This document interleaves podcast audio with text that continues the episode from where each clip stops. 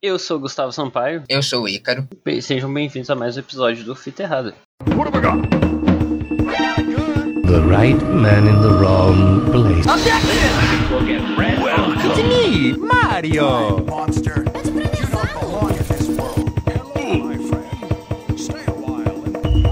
don't belong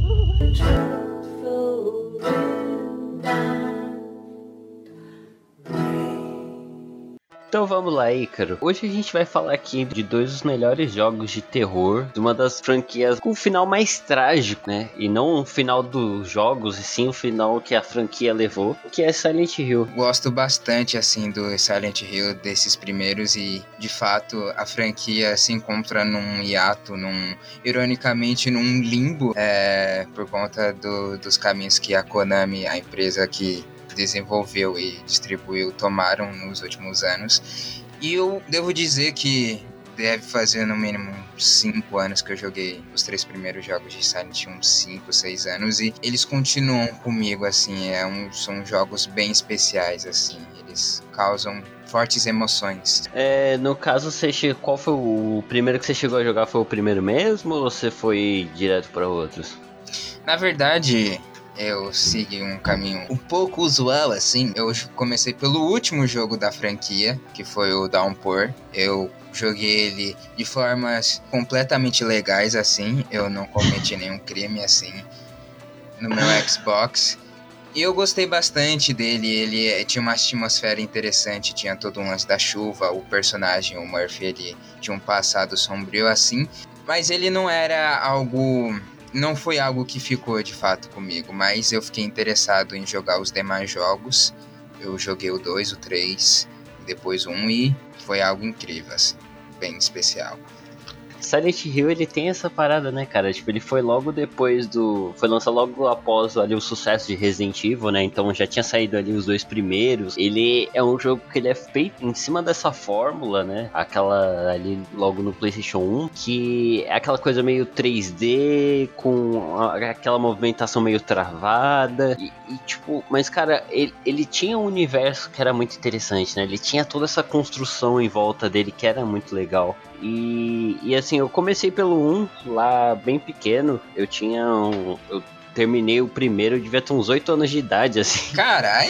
É, eu, eu jogava ele com um dicionáriozinho, então eu passava. Passei um bom tempo assim, tipo, acho que foi um dos primeiros jogos que eu terminei na vida, inclusive. Então, claro que na época eu não, não tinha base pra entender, né, vários assuntos que o jogo tratava, assim, pra mim era um jogo de terror, uma atmosfera legal e era isso aí. É, mas hoje em dia, cara, vendo em retrospecto, é, ele tem ali o, o primeiro tem uma história muito boa, mas pra mim o segundo talvez seja a melhor história de terror, assim, contada em qualquer mídia. Acho que faz sentido, assim. Acho que faz sentido essa afirmação. Ela não é tão ousada assim.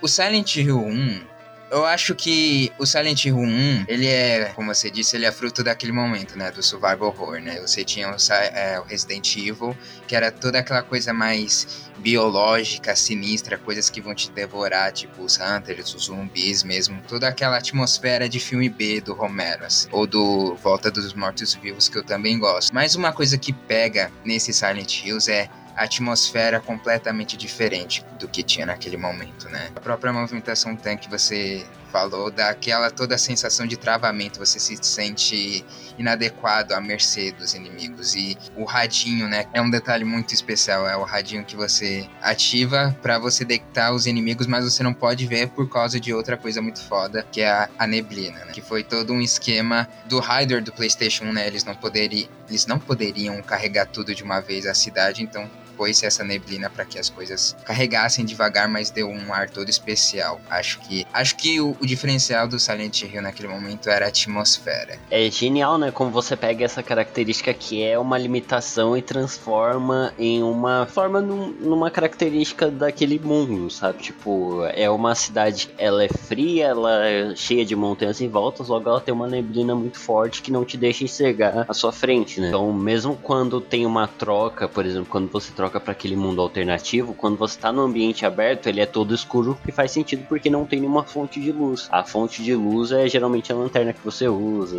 Sim, qualquer coisa pode te surpreender a qualquer momento e fica aquele estresse daquele radinho pifando todo momento, você fica desnorteado. De novo à mercê do perigo, assim, é muito muito legal, muito, muito foda, assim, bem, bem pico. Uh, uma das coisas que, com, que agregam muito para isso, além do cenário que é completamente bizarro, né? Enquanto você tá no mundo normal, você tá andando em lugares comuns. Então você tá, por exemplo, você vai pra, no primeiro você vai para uma escola, depois vai para um hospital.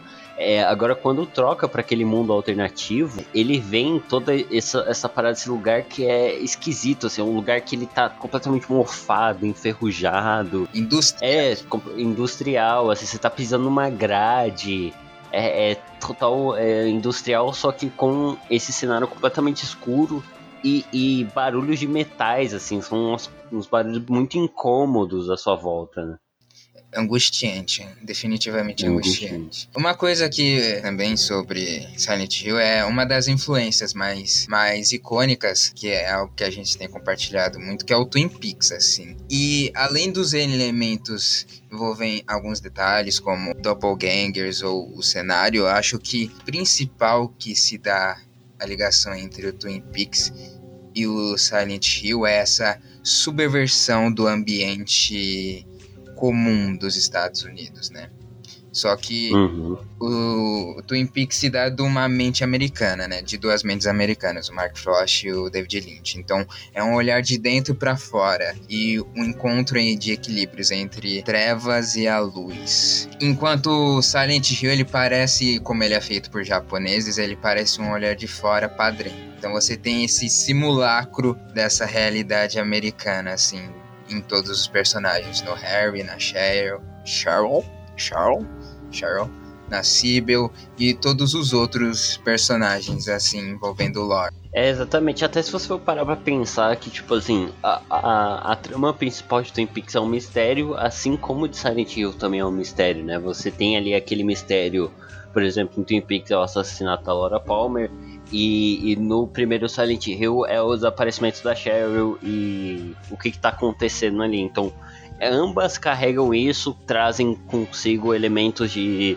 desenvolvimento de personagens que estão ali à volta daquele, de toda aquela situação, né? Não o, só o mistério em si, mas todo aquele lugar e os acontecimentos em volta dele, como isso afeta as pessoas que estão lá. Eu acho que uma das peças chaves que diferenciam Silent Hill 1 e Silent Hill 2 são seus protagonistas, né? A trama uhum. toda do, do Silent Hill 1 é toda envolvida em coisas sinistras, em corrupções. Você tem toda a trama da seita envolvendo a Cheryl. Talvez isso seja um spoiler. Desculpa. tem toda essa trama envolvendo essa seita que seria uma corrupção de dogmas, valores e crenças bons. E você também tem a figura de doutores que corru corruptizam acho que eu falei errado ou falei certo, eu não sei. Eles corrompem uhum. pessoas ao seu redor com o uso de drogas e manipulação. Então você tem esse ar todo opressor de corrupção em volta do Harry. Mas o Harry, do começo ao fim, ele é essa base moral, assim, quase incorruptível, assim, implacável. Ele vai andar do céu ao inferno, literalmente, atrás da sua. Tanto que tem. É uma recorrente a fala dele pro, descrevendo a filha para todo mundo que ele encontra. Have you seen this girl? Short, black hair. Todo mundo, todo mundo ele manda esse papo. Já no caso do protagonista do Silent Hill 2, o James Sunderland, isso se subverte, assim. Acho que esse é o ponto principal do Silent Hill 2, que não há bases morais em, em nenhum dos personagens do elenco do jogo, assim. Acho que é isso que o torna, como você disse, uma das melhores histórias de terror. Exatamente, é, exceto a Laura, mas isso a gente chega para a gente pode falar sobre isso um pouquinho verdade, depois. Verdade, verdade, verdade. Que voltando aqui no, no Silent Hill 1, ele ele tem toda essa característica né, do pai que perdeu a filha, ele e, e, novamente entrando aqui em Twin Peaks, o jogo ele come, é uma característica que depois ela é abordada, acho que praticamente todos os Silent Hills que eu joguei, que é o jogo começa em um sonho. Eu não sei se todos, talvez o Origins não, mas a maioria deles o protagonista começa o jogo sem ter o contexto algum e ele tá dentro de um sonho. Né? E você começa nesse sonho bizarro atrás da sua filha, e aí quando foi ver aconteceu um acidente de carro, você acorda nesse café, né, com a Síbio, ela te dá o rádio arma e ela sai pra procurar sua filha, né? É, e, e aí você vê esse primeiro aspecto do radinho tocando e tal. Só que o que é interessante é que logo no começo do jogo você já vê essas criaturas que são criaturas no primeiro jogo, elas são criaturas, como que eu posso dizer? Elas são criaturas, elas se assemelham a é, elas são mais monstruosas, enquanto no segundo são criaturas mais humanas, né? Tipo, você vê essa, por exemplo, a primeira coisa que te ataca é como se fosse um pterodáctilo, sabe? Tipo, tem esses, esses, esses seres mais bizarros, assim, no primeiro. E então você, você se vê nesse, nesse mundo e volta a esse mistério, né? E aqui também o interessante é que Silent Hill eles pegam não só essa parada, de- não só de Twin Peaks, mas eles pegam também muitas outras obras americanas. Por exemplo, aquela escola lá, né, que é o segundo cenário grande do jogo, digamos assim. Ela é direto daquele filme Um Tira no Jardim da Infância com Sim. o Arnold Schwarzenegger. Tipo, é- é- eles copiaram a escola do jeito que ela aparece no, no filme. Então, É, é, encaixaria naquela questão que eu disse do olhar de fora para dentro desse grande simulacro dessa realidade americana pelos olhos japoneses, assim. Sim, é é interessante porque até o próprio Resident Evil faz muito isso, né? Você falou ali da, do Romero, mas você tem ali várias reproduções de vários filmes norte-americanos. O próprio Tubarão também é um. Sim, ah, esses filmes mais antigos entra lá como referência pra monstros em Resident Evil. E aqui também, né? Eles pegam. Curioso nessa questão de eles pegarem é, questões da cultura norte-americana e colocarem nos jogos.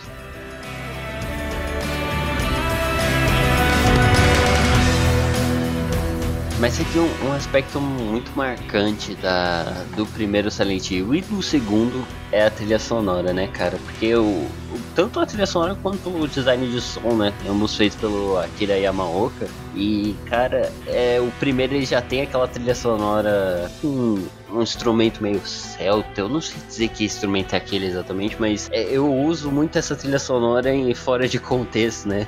Desses Silent Hills, porque são trilhas incríveis, assim. sim, Gustavo. A trilha do. Todas as composições o Akira Yamaoka ele compôs para quase todos os Silent Hills, ele só não compôs pro Downpour. Todas as trilhas dele são brilhantes, assim. E como você disse, ele faz o design de som, então todos os barulhos mais gosbentos, mais esquisitos, mais desconfortáveis foram feitos por ele.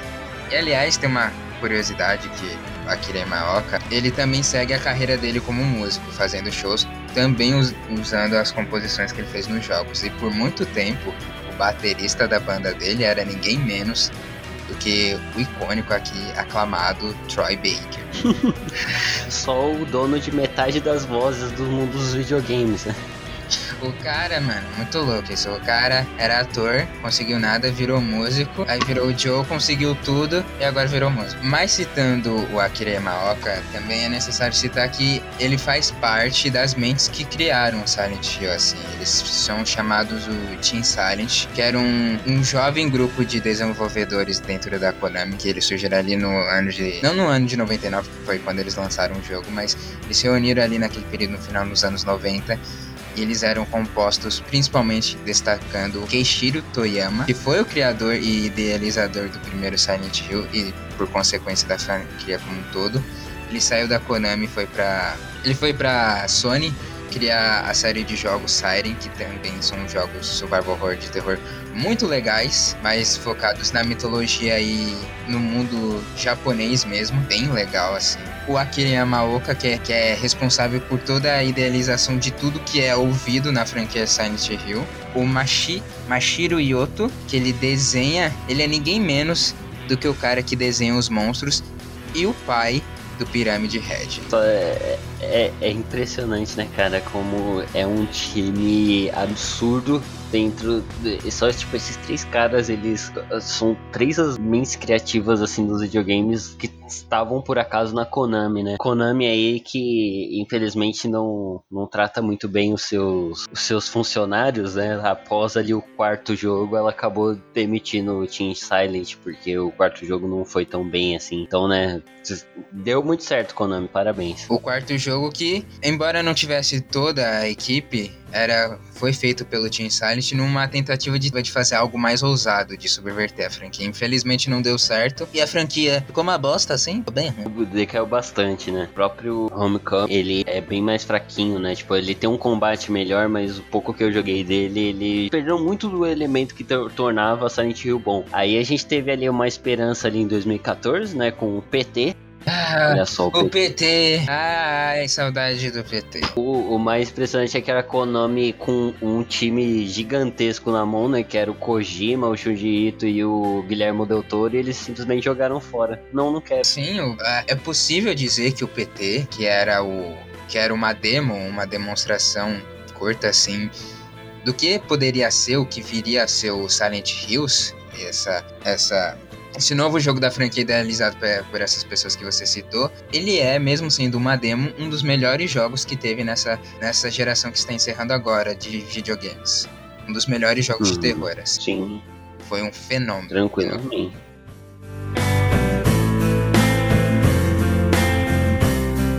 então para parte de spoilers do primeiro jogo. Mais próximo pro final você descobre, né, dessa personagem Alessa, que estranhamente o que você tem dela é um porta-retrato, novamente, olha só Twin Peaks aí de novo. E o que. Uma coisa que é muito marcante é que a sua filha, a Cheryl, era uma espécie de doppelganger da Alessa, né? Você descobre que eles ah, tinham uma seita na cidade e ela estava tentando realizar esse ritual para trazer a vinda de um demônio chamado Samael, né?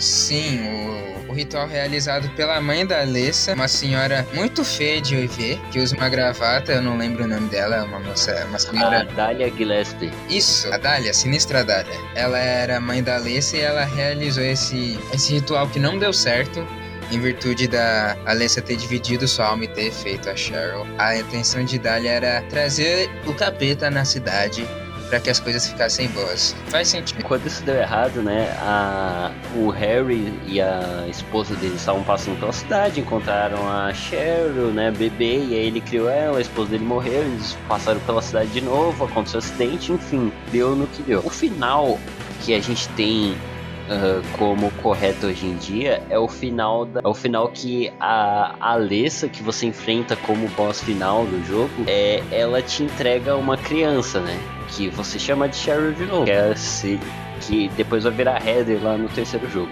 Mas uma coisa que eu acho impressionante, cara, é o significado dos monstros, né? Porque como a gente falou, são criaturas extremamente bizarras apresentadas lá no começo do jogo. E para mim essas criaturas, porque tipo, a explicação que se dá é que elas eram um reflexo de coisas que a Alessa tinha medo quando criança. Então, por exemplo, quando você tá no hospital, você vê enfermeiras, porque a Alessa, ela para passar pelo ritual, ela teve que ser torturada, então ela ficava nesse hospital para sofrer.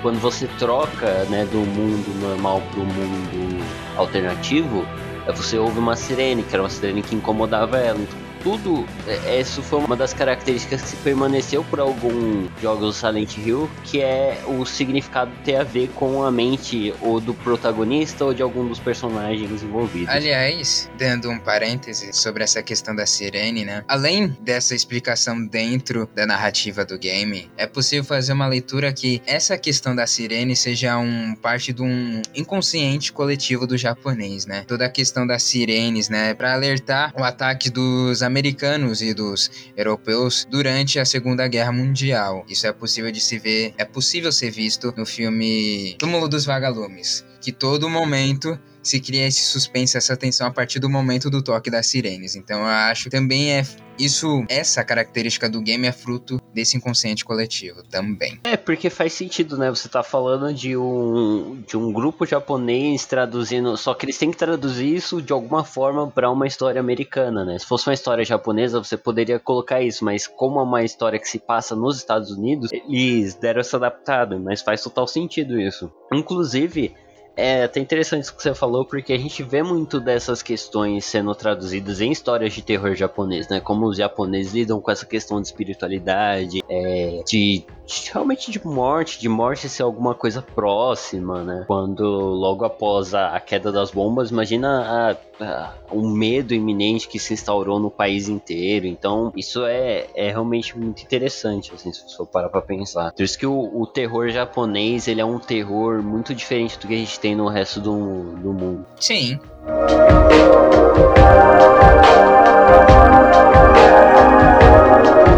Silent Hill, como uma franquia, geralmente ele tem muitos finais, né? Como eu não terminei todos, mas eu sei que a, maioria deles tem múltiplos finais. E o primeiro, se eu não me engano, ele tinha três ou quatro diferentes, eram variações do mesmo final. né? Uma ou outra pessoa sobreviveu, mas o final verdadeiro, como eu falei, é o final bom. E, e tinha o final que era um final meio que piada, né? Você precisava fazer alguns algumas coisas específicas no no jogo e aí apareciam os alienígenas que vinham te raptar, assim, era bem comédia, assim.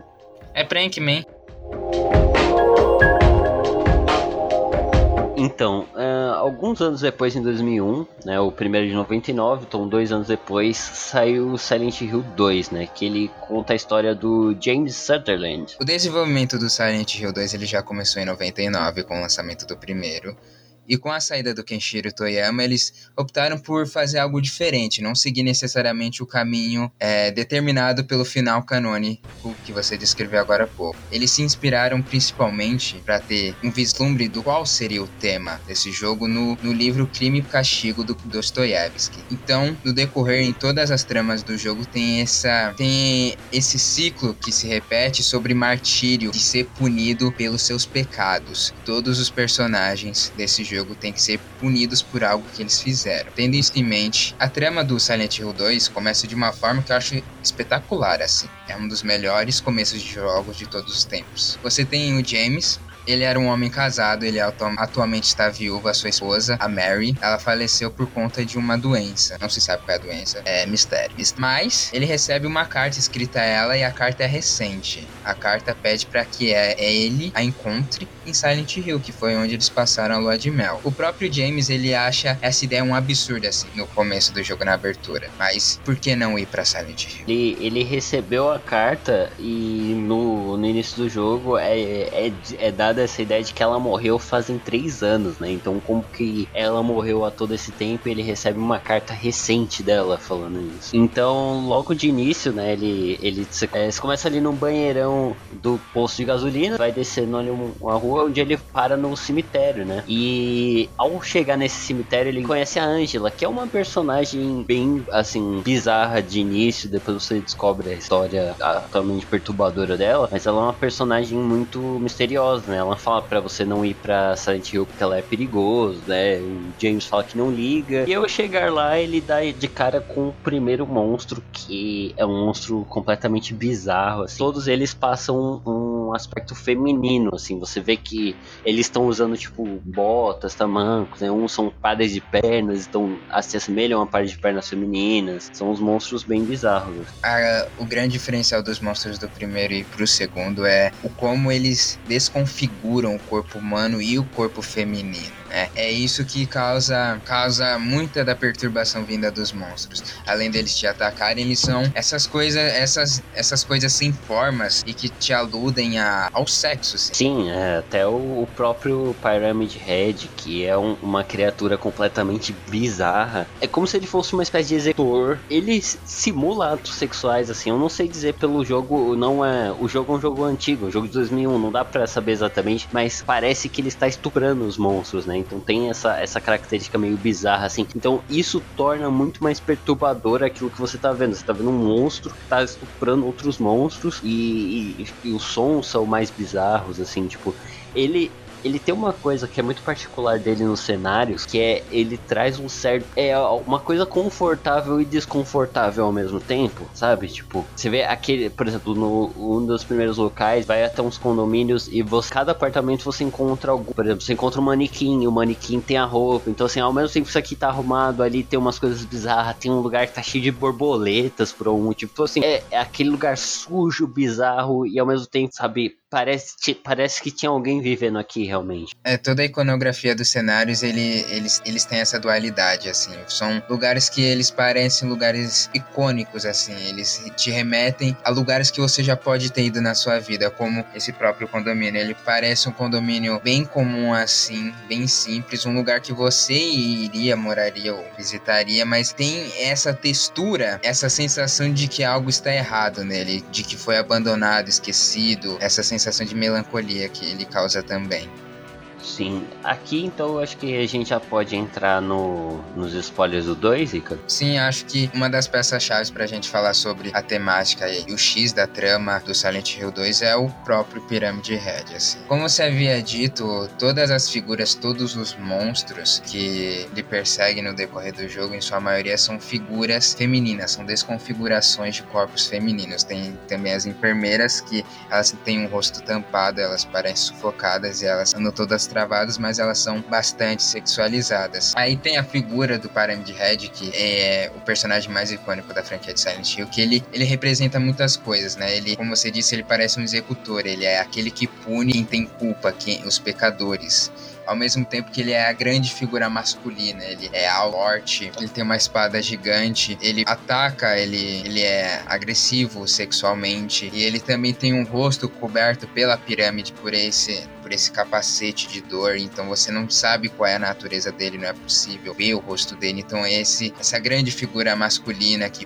pune e agride e sexualiza todos, todos que estão à volta, assim, tanto os monstros, essas figuras femininas, quanto o James. Essa grande figura punidora ou persegue o James. Persegue o James. E, e como a gente tinha falado, né? Todos os personagens eles têm algo no passado deles que algo que nos traz culpa, né? O próprio Ed, ele é um garoto gordinho que é um adolescente que acabou matando uma pessoa e ele tá lá em Silent Hill por conta disso. A Angela, ela matou o próprio pai. Você descobre lá que ela matou o próprio pai. Quando vem aquela representação bizarra do monstro que é o pai dela, tem algo referente a sexo e a, a porque eu acho que a personagem da Angela, ela foi a que mais me chocou durante o jogo, assim, a história da Angela, o porquê que ela é daquele jeito, sabe? Tipo, ela você encontra ela em de- uma determinada cena em que ela tá com uma faca e ela tá ela tá falando coisas como ela fosse se suicidar e aí o James pega a faca dela, né, e você passa a andar com a faca, enfim. Atualmente você encontra ela numa situação onde ela tá gritando, eh, pedindo socorro, como se o pai dela e ela tá falando com esse monstro, né, como se esse monstro fosse o pai dela. E é, é bizarro a composição até do cenário, porque é um cenário que ele tem vários buracos na parede, aonde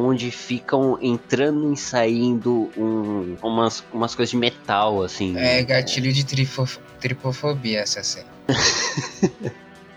É, então. é- é- Parece antes fosse carne, né? porque- Carne, né? É, é, é bem sugestiva, né? É, é um, é um cilindro de carne entrando e saindo. O que você descobre é que o pai dela abusava dela sexualmente. Então, eu acho que isso é até um pouco mais perturbador se você for parar pra pensar que aquilo ali poderia ser uma alusão sexual a isso, né? Então, você vê aqueles cilindros e a coisa fica. Porque aquilo fica se movendo no cenário o tempo inteiro. E a representação da figura do pai dela é, é estranho, porque é reme- remete a esse abuso sexual que ela sofria. Então, tipo, é, uma, é como se fosse uma criatura em cima de um colchão, assim. É um negócio. Cara, é extremamente perturbador ver aquilo ali. E, e, tipo, é, a Angela, é, é- ela, é, ela é essa personagem que ela tá. é, é, parece que ela busca esse suicídio, ela busca essa culpa por ter matado o próprio pai, né? E ela tá em busca da mãe na cidade, assim como James busca a Mary, né? Isso é uma das coisas, é uma das camadas mais fascinantes da história do Silent Hill 2. É essa ideia de que há múltiplas histórias acontecendo enquanto você está seguindo o caminho do James. A Angela, como você disse, citou, ela tem toda essa tragédia, essa sensação de culpa que talvez ela, a mãe dela, é, culpava ela pelos abusos. E no momento, no último momento que você encontra a Angela, você a encontra numa, numa escada cheia de fogo, cheio, cheia de chamas. Uhum. Aí o James a questiona. O James a questiona por que tudo aquilo está acontecendo, para onde ela está indo. E a Angela responde, ou responde, dizendo que é assim que ela vê a cidade, assim, com tudo pegando fogo. Então te faz ter todo um. Que ele faz um comentário falando que isso aqui parece o um inferno e ela fala, pra mim sempre pareceu assim. Sim, então te faz pensar toda retroativamente de que como você vê a cidade, como ela vê. Essa ideia de que a cidade ela não é imutável, que na verdade ela muda cada pessoa de cada, de cada inferno que aquela pessoa está vivendo, cada pecado que a pessoa viveu. Acho incrível. Entrando na Laura, né? A Laura é uma menina que ela diz ter convivido com a Mary enquanto a Mary estava internada no hospital. Porque a Laura, ela não vê monstro nenhum. O James fala pra ela como é que você tá aqui sozinha, com todos aqueles monstros solta, e ela diz que não vê. É, pra ela a cidade só tá vazia. Ela não, não tem medo de nada, né? Então, assim, ela não tem culpa, ela não tem esse sentimento de remorso, ela não tem pelo que se culpar. Então, não, a cidade não afeta em nada ela. Pra ela, aquilo tá normal. Sim, nem parece que ela é uma peste. É, e engraçado que ela não gosta do James à primeira vista, né? Ela até atrapalha você ali chutando a chave, é, ela te tranca num lugar. Porque ela fala pro James, isso aqui é um ponto chave, que ela fala pra ela que ela conheceu a Mary há poucos dias, né? Ela conheceu a Mary há poucos dias e, e, e aí fica aquela grande questão, como que ela conheceu há poucos dias? Se a Mary morreu três anos atrás, o que, que tá acontecendo? É, a Laura, apesar dela ser uma pestinha, ela também é outra figura muito importante pra jornada do James, porque ela está, em todo momento, ela questiona a ilusão que o James vive. Ela é um grande é uma grande barreira, né? Ela é uma grande barreira para que o James continue nessa ilusão que ele vive. Ela sempre o confronta, ela sempre o expõe a encarar o que ele de fato fez. E aqui uma última personagem que a gente não pode esquecer de falar dela, que é a Maria, né? Porque a grande incógnita do James quando ele conhece a Maria é por que que é essa mulher que se parece tanto com a Mary, né? E em que horas parece ter memória dela, mas ela tem uma personalidade muito diferente, ela tem um cabelo diferente, que até o aspecto do cabelo cabelo dela, né? A, a Mary era ruiva, ela é loira com o cabelo com pontas ruivas, é como se ela tivesse pintado de ruivo, mas tá saindo a tinta, sabe? Cresceu, então tá descolorindo. É, e aí ela tem uma personalidade completamente diferente. E essa personagem, ela é um pouco. Ela também representa, de certa forma, isso, né? A parte da culpa do James é, e todo o sentimento de que ele tinha sobre a Mary, porque ela é completa. A Mary, ela era completamente introvertida né? Já a Maria, ela é extrovertida, ela usa roupas mais provocantes, ela, ela tem um aspecto diferente enquanto personagem. Ela parece uma encarnação de todas as fantasias que ele tinha, enquanto pirâmide, enquanto cabeça de pirâmide é a encarnação de todos os sentimentos ruins que o James tem. A Maria é como se fosse todos os desejos e todas as fantasias que ele queria viver e não viveu. Porque isso até é refletido em um dos monstros, né? Que é aquele monstro que são dois pares de perna, um grudado no outro, porque era, era o que ele gostava na Mary, era o corpo dela, ele não amava ela realmente. Inclusive a Laura diz isso pra ele no, no momento lá do jogo que ele não amava ela de verdade. E isso é até bem interessante porque assim, de certa forma, mais lá pro final, durante diversos momentos do jogo, o Pirâmide Red mata a Maria, mas ela acaba voltando eventualmente, mas ele mata ela. E ela, é, isso que dá a entender até por em outros jogos tem certas menções a isso, como por exemplo no 3, quando você vai no na boate, você encontra um cartaz de uma moça chamada Maria, então tem essa essa interpretação de que a, a Maria ela uma mistura de uma stripper que o, o James viu com a, a Mary, sabe? Então por isso ela tem toda essa dualidade. E o que eu acho o, o que torna isso mais maluco é justamente isso, sabe? Tipo, é o cara que ele, ele idealizou ela e diversas vezes ele tem que ver ela morrer, porque o, o você eventualmente descobre, por causa de uma fita, de que na verdade o James matou a Mary. Né? Ele via ela doente na cama, ele não podia fazer nada. Era, o sofrimento dela era muito grande. Você vê as enfermeiras que eram até sexualizadas, só que você mencionou, é, elas tratavam ela muito mal. Então tinha todo esse sofrimento e ele simplesmente pega um travesseiro e sufoca ela. Então ele matou ela, assim como o Pyramid Head mata a Maria durante diversas. E o Pyramid Head não só é essa encarnação do James, né? não só essa essa, essa encarnação da, da mente dele para pelo que ele fez, mas também é uma forma dele se punir, porque dado o momento do jogo você tem que visitar lá o Museu de História e aí você vê esse quadro onde tem um Pyramid Head, que era esse executor lá da Guerra Civil, teve lá na cidade, você tinha esse executor, e você tinha lá toda a prisão que viram que é um cenário durante o jogo, né? Então a, a figura do Pyramid Head, ele é esse ser que o James busca pra punir ele. E ele mesmo tinha apagado da memória dele, né? Tipo, ele construiu toda uma história, dado o trauma, dada a culpa dele, que ela morreu há muito tempo atrás por conta da doença e não porque ele tinha matado ela. É tipo WandaVision, né? Só que bom. Ai, ai, que horror. Sim, é citado antes. Acho que esse é o grande X do Silent Hill 2, né? É esse confronto de. Acho que esse é o grande X do Silent Hill 2, né?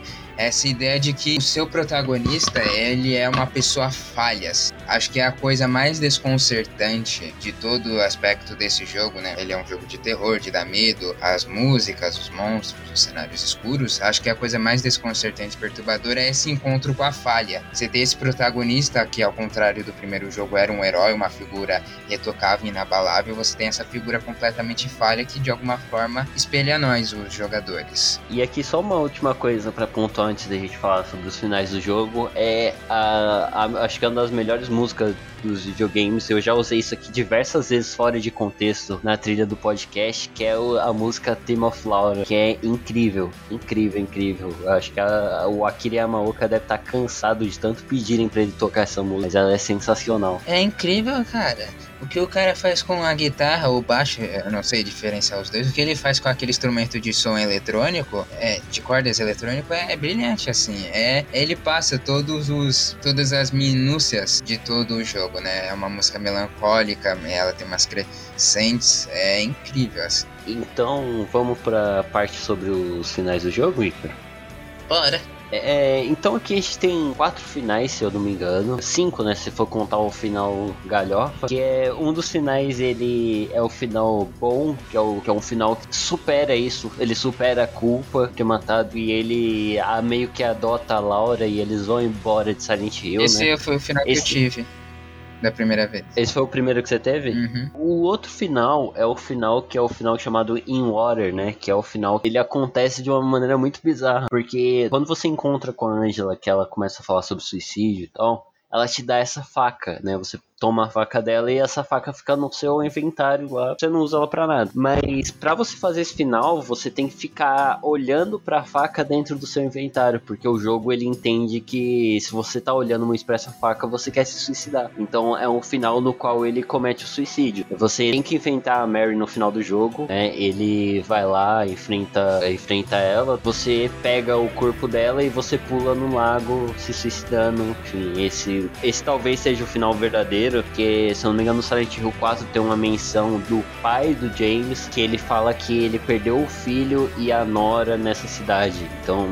talvez esse seja o final verdadeiro. Uma coisa é, interessante se falar sobre esse final, é, além de como você citou essa questão de ficar encarando a faca, e, e outro detalhe que você precisa para desbloquear esse final é, todo, é demorar para você se curar. Como ele é um survival horror, então faz parte da dinâmica de jogo você tomar um dano e se curar ou guardar o item de cura para alguma batalha mais à frente. Mas o que é interessante é essa, de novo, essa ideia da falha, né? Você não tem uma jornada nesse jogo, você não tem uma jornada convencional do herói. Então esse final, muitos dizem é o canônico, porque o jogo interpreta a partir dessa, desse momento de você encarar a faca como se a culpa do James fosse tão grande e essa faca, essa ideia do suicídio, essa ideia de encontrar a Mary fosse de fato a coisa que ele fosse fazer, assim, fosse o caminho lógico a ele assim fazer. Todo esse martírio, essa culpa fosse maior do que a vontade dele de viver. Assim. E aí tem mais dois finais sérios, digamos assim, né? Porque existe uma outra campanha dentro do Director's Cut,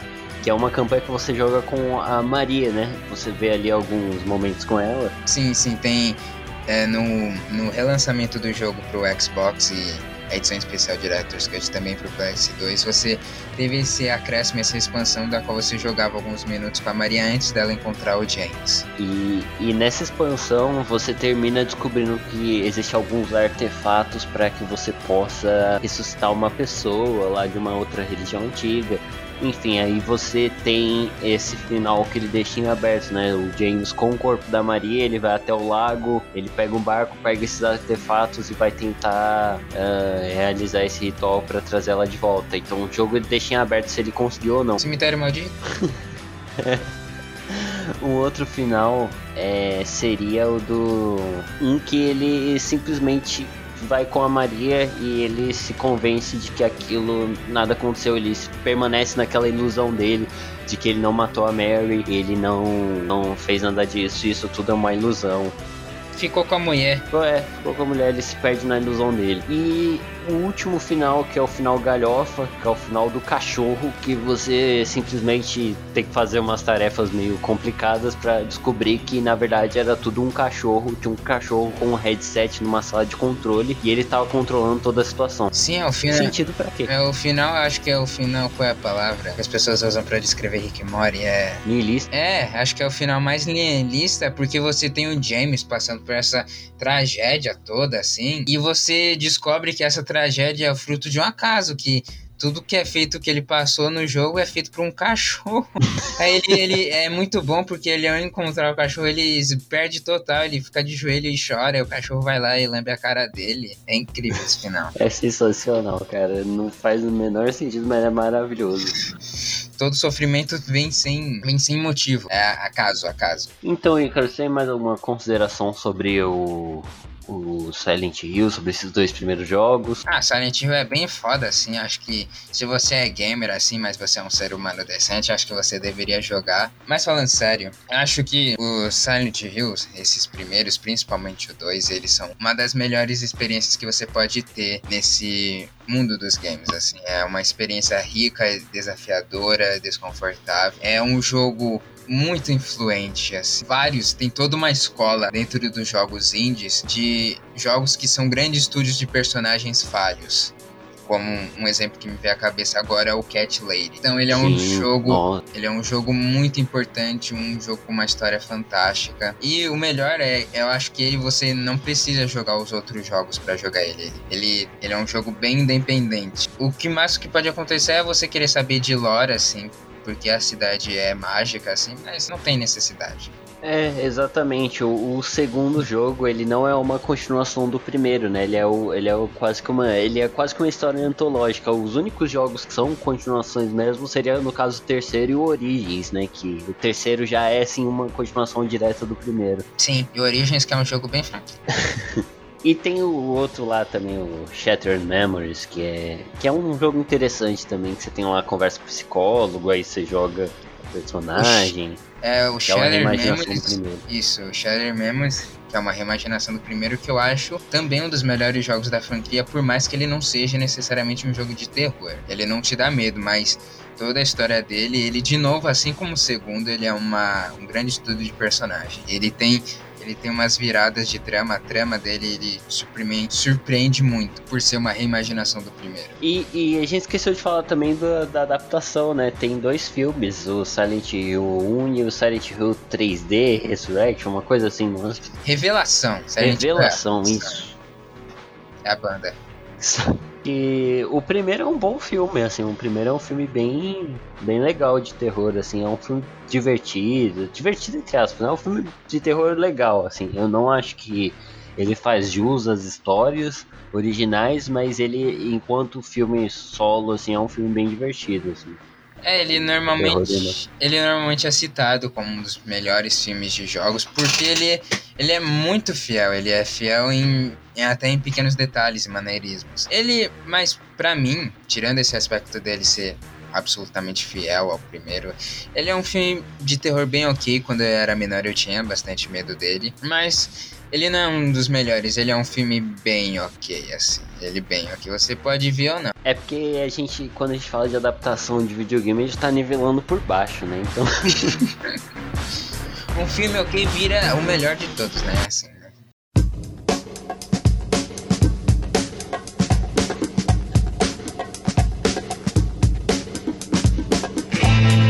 as indicações, Tem se mantendo dentro do tre se mantendo dentro do tema de jogos de terror. A minha indicação é o jogo Alien Isolation, que no momento que esse programa está sendo gravado agora, ele está de graça na Epic Games e pra mim ele é um baita jogo de terror assim.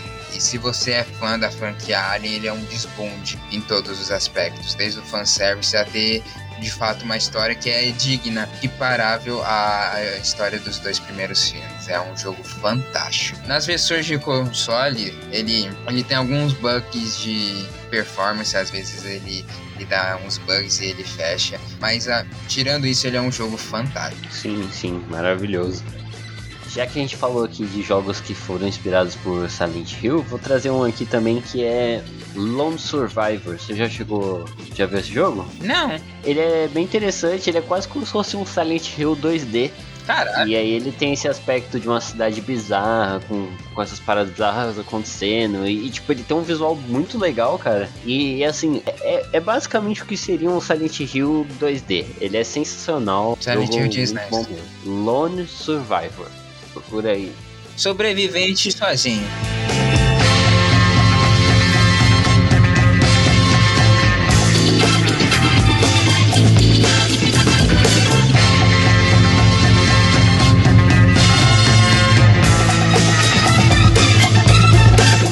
Cara, se alguém quiser falar com você no Twitter, no Instagram, onde é que a pessoa te acha? Ah, assim. Tem o meu Twitter, assim, né? É Horacir. É, lá você vê eu fazendo piada de graça sobre qualquer coisa de cultura pop ou sobre a minha própria vida triste como brasileiro. E se você quiser ver as coisas que eu faço com a minha tristeza, que são as minhas fotos, eu é, é o meu perfil no Instagram chamado arroba Urbano Azul. Show. Não, sensacional. O Ícaro, o melhor fotógrafo que já passou por esse podcast. Caralho. Arroba Gustavo Samp 007 no Twitter. E é isso, basicamente. Tchau, tchau. Tchau, gente. Cuidado com a neblina. É. Last talvez nem é bom assim, sabe? E Uncharted é mó massa velha, assim. Uncharted, viu? Uncharted é jogo de hétero. Essa é pra você, Cid. Você é hétero porque você gosta de Uncharted.